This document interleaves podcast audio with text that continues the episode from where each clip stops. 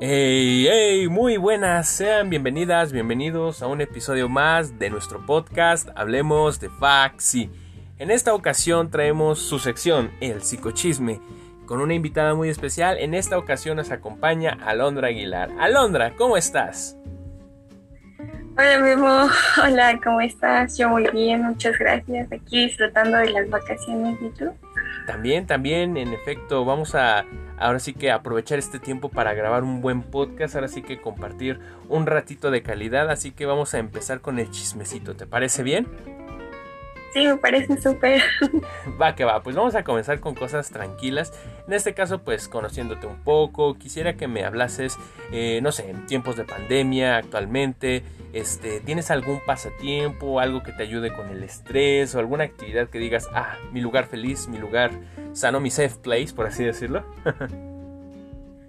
Ay, la verdad es que antes de la pandemia sí lo que me ayudó muchísimo fue hacer ejercicio justo en tercer semestre inicié a hacer ejercicio, pero realmente con la pandemia se me dificultó mucho, entonces solamente em, digamos que me hice como más consciente de las emociones y mi, mi lugar feliz es mi cuarto donde me encierro cuando digo ya, ya no puedo y comienzo a hacer mis respiraciones, eh, trato de, de, tranquilizarme y sobre todo tengo una libreta donde pues anoto varias cositas y eso también me ayuda mucho. Más que tener un lugar es como, como cosas que yo hago, ¿no?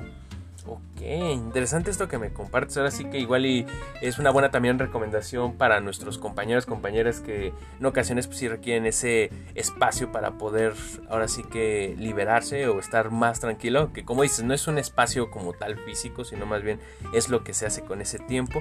Me parece muy interesante y ahora sí que eh, hablando de esas vibras, de esa energía, me gustaría que también me dijeras una canción que te digas de plano, esta me pone a bailar, me pone a, no sé, o sea, que te despierta algo siempre que la escuches. Ay, la verdad es que todo me pone a bailar, me gusta mucho bailar, entonces cualquier canción eh, realmente que me pongan yo la bailo, pero pues soy más, más fan de la salsa, me gusta mucho la salsa, adolescentes me gusta mucho, escucho una canción de ellos y ay, voy corriendo a bailar. y, y sí, en general cualquier canción me gusta, o sea, me gusta mucho. Mm, eh, la música y sobre todo me gusta mucho bailar, entonces en, en, general no tengo como una canción así en específica que escuche y diga, ay, esta la bailo. ok, ok, se vale, se vale. Eh, también otra cosa, hablando ahora sí que relacionado a gustos, me gustaría que me dijeras una película favorita. Y si no tienes alguna que digas, esta es la mejor, una que nos vengas a recomendar para verla en un ratito libre. Uh, justo no tengo así como muchas cosas favoritas, pero eh, sí, sí hay una película que me gusta mucho, se llama Evitando el Amor. Es una canción, es una canción, es una película que me gusta muchísimo, como que eh, la vi hace mucho tiempo y después la volví a ver y siempre, siempre que la veo como que me deja algo, o sea, me gusta mucho esa película. Ok, ahora sí que hoy nos vamos con recomendación para el fin de semana. Eh, es muy interesante esto que nos compartes.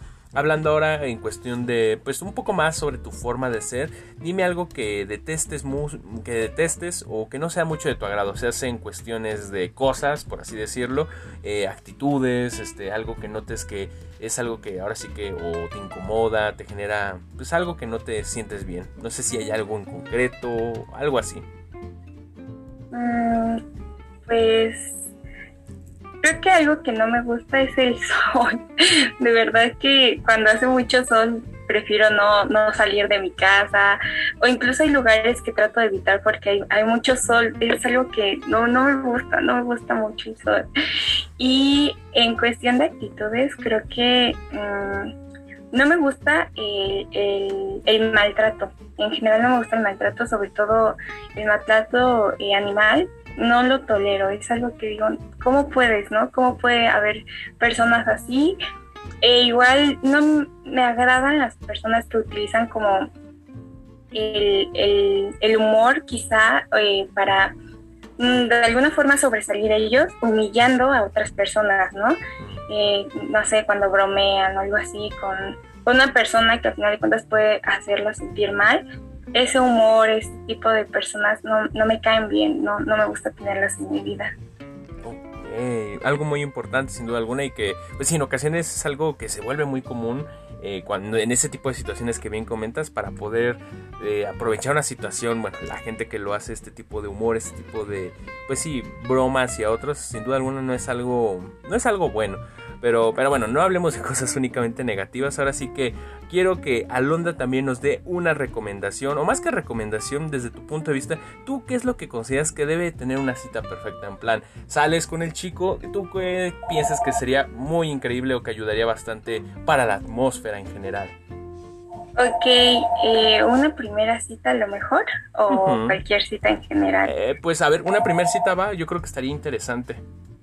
Ok, pues una primera cita yo creo que sería importante que sea un lugar donde puedas hablar, ¿no? En ese caso el cine pues sería como de los peores lugares para una primera cita.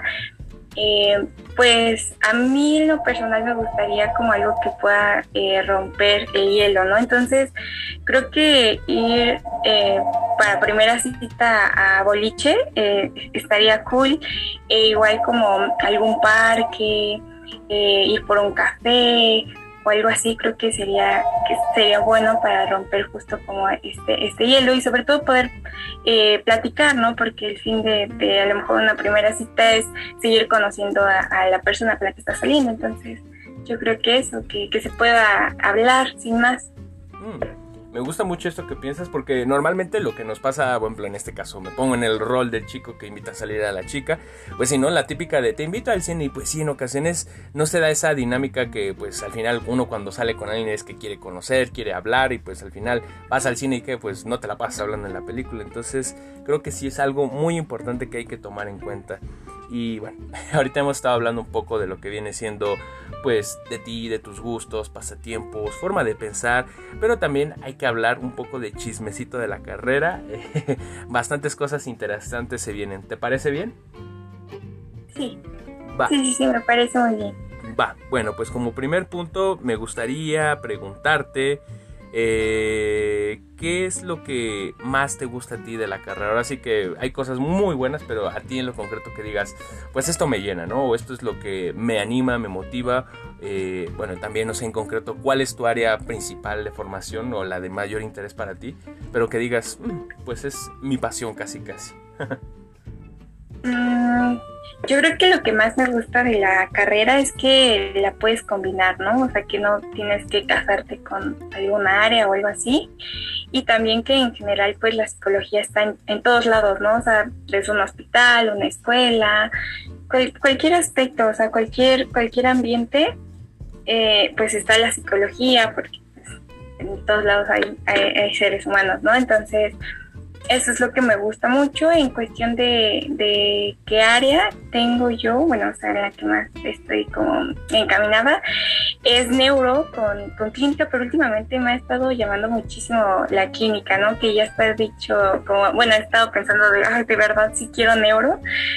Y pues igual eh, social me gusta muchísimo, pero no metí, la verdad, ahorita en área ninguna de social. Entonces como que esa sí la dejé para los pues los primeros semestres, pero era un área que también me gustaba mucho. Pero sí, básicamente ahorita estoy combinando pues neuro con clínica. Vaya, muy padre esto que me comentas, además de que, bueno, la gran desventaja y siempre se comenta aquí en el podcast es que las materias de neuro, eh, y no me, no me vas a dejar mentir, Alondra, son materias pesadas en el sentido de que sí requieren su tiempo, su dedicación y son muy, muy, ¿cómo decirlas? Iba a decir mal pagados, pero pues no, no es como que te paguen en las materias, pero tampoco es créditos, ¿no? O sea, al menos yo sí siento que como que no, no es una relación muy buena una materia que te exige tanto para los pocos créditos que te puede dar. No sé, no sé si opinas igual. Ay, sí, totalmente. Eh, de hecho, como que eh, siempre inviertes más, ¿no? O sea, hay exámenes, proyectos, entonces sí hay, hay materias de neuro que, que tienen tres, cuatro créditos son muy pocos créditos realmente para el esfuerzo justo que implican, ¿no? Eso lo veíamos pues desde los primeros semestres, siempre ha sido como la que menos créditos tiene, sin embargo pues sí, sí, sí tiene su, su peso, ¿no? Yo creo que va muy encaminado a las horas, ¿no? Eh, yo he visto ahorita eh, materias educativas, luego pues me meto de chismosa, ¿no? Entonces veo que pues realmente son muchísimas horas, ¿no? Las que, las que tienen, creo que tienen materias como a la semana de 12 horas, de que 6 horas un día, 6 horas otro día, y pues esas materias sí eh, tienen muchísimo peso, ¿no? Muchísimos créditos, y como en neuro solo pues no sé, casi siempre son tres horas a la semana, hora y media, hora y media un día, hora, hora y media otro día. Entonces, como que no se le da ese, ese peso, ¿no? Ese, ese mayor crédito, pero yo creo que va muy encaminado a las horas, aunque sí se debería de tomar en cuenta eh, la carga extra, ¿no? A, a, las horas de clase. Claro que sí, totalmente de acuerdo. Es una situación que, bueno, pues tiene cosas positivas y negativas sin duda alguna. Y pues bueno, ahora sí que son gajes del oficio de los estudiantes de la Facultad de Psicología, sin duda alguna. Sí, totalmente de acuerdo.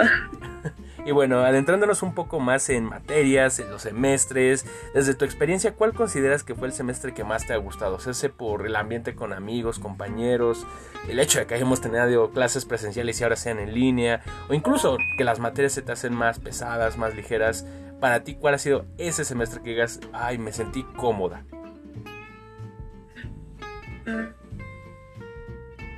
Pues yo soy totalmente team clases presenciales, entonces yo creo que el semestre que más me gustó fue tercer semestre, en cuestión del ambiente, porque justo ese, ese semestre quedó muy feo mi horario, no metí profesores que quería y realmente solamente había quedado con una amiga, eh, pero ese semestre fue donde pues conocí personas como muy valiosas ahorita en, mi vida y justo eh, también es, me uní a una amiga, entonces ese semestre fue para mí como el top, ¿no? Pero justo fue como por, por todo lo que me enseñó y, y el ambiente y todo eso, porque por las materias, no, o sea, yo estaba súper desconforme, ¿no? Cuando, cuando quedé así, dije, ay, no, ¿por qué? Porque a mí me gusta mucho estar en en la mañana, aunque me cuesta mucho trabajo pararme temprano y llegar temprano, soy más team mañana, pero ese semestre por una materia no me quedaba en la mañana, entonces dije ya, mejor me paso toda la tarde y, y pues así quedé, ¿no? Pero ese no era el plan, yo quería seguir pues en la mañana, entonces no, no me agradó tanto por eso, pero totalmente sí fue el semestre que más disfruté por, por las personas, yo creo sin duda alguna es algo que nos motiva mucho más allá de que si la materia, que si es con tal profesor, que si está cómoda, pues como dices, al final lo que te hace más ameno una clase, un día en el cual te la pasas ahí ocho horas en la facultad, que si esperando clases, que si esto, que lo otro, pues son los compañeros, los amigos, y es algo muy, muy importante sin duda alguna. Y bien, ahorita hablamos de lo positivo, ¿no? Pero también de repente hay compañeros que de plano no nos entran y es que eh, bueno, tú me entenderás, o sea, en ocasiones las clases, el ambiente y de repente luego salen con comentarios o con cosas. Pero bueno, ahora sí que, entrando a este punto, ¿existe o consideras que hay alguien de la generación que no te caiga bien o incluso no es que te caiga mal, ¿no? Pero igual y llegaste a tener ahí un trabajo o algo de por medio que dijiste, hoy este dude no trabaja o esta morra no hace nada o cosas por el estilo, ¿no? Aquí no venimos a quemar a nadie, pero pues ahora sí que cuéntanos más o menos sobre esa experiencia, si es que existe alguien así. Ay, la verdad es que yo creo que en cada, cada eh, semestre siempre nos topamos con alguien, ¿no? Que es como más listo, por decirlo así, y como que se acomoda y no hace nada. Eh, como tal, a mí no me cae mal nadie, nadie de la facultad. Solamente sí, pues como que sí ubico a ciertas personas con las que digo, uh, quizá no debería de acercarme tanto, ¿no? A, a, esas personas, pero no, no, no hay como una persona en, particular. Eh, la verdad es que sí he llegado a tener problemas en, en cuestión de los trabajos porque yo soy como muy muy tolerante, ¿no? Ahorita en la pandemia, en la cuestión de la pandemia, como que yo misma hasta, hasta me decepcioné de mí misma, ¿no? Por decirlo así, porque por más que me esforzaba, así había veces que de plano no podía, me enfermé, entonces eh, no, este, no podía cumplir al 100. Sin embargo, yo considero que la comunicación es la clave de todo. Entonces, cuando yo no puedo hacer algo, lo comunico incluso busco soluciones como, oiga, no puedo hacer esto tal día, estoy enferma o tengo esta situación.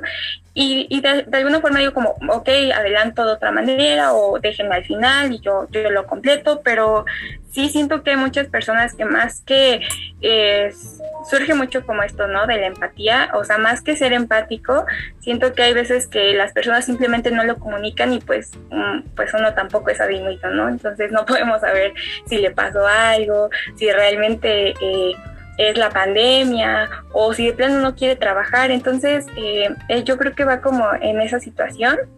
En, en general creo que sí me ha gustado mucho eh, la empatía que ha surgido y creo que lo bueno de, esta situación es que siempre hay una persona en, en, un equipo que te apoya, ¿no? O sea, es raro que dejen como a, una persona sola con el trabajo, eso es, eso es lo bueno pero pues siempre hay una o dos personas que, que no trabajan, que no aportan y, pues es triste, ¿no? Porque, eh, bueno, yo el mantra que tengo para no como digámoslo así, eh, enojarme mucho por esas cuestiones es bueno. A final de cuentas es algo que tengo que entregar y pues aparte yo voy a aprender, ¿no? O sea, este trabajo me va a enseñar mucho, es, es algo, son habilidades que requiero para a lo mejor la vida laboral. Entonces, si a final de cuentas lo tengo que hacer y aún y aunado a eso me van a recompensar por hacerlo bien, pues ya eh, a final de cuentas si mis compañeros no lo quieren hacer, pues se pierden, ¿no? De la experiencia, de aprender y pues yo estoy ganando esa experiencia, ¿no? Pero la verdad es que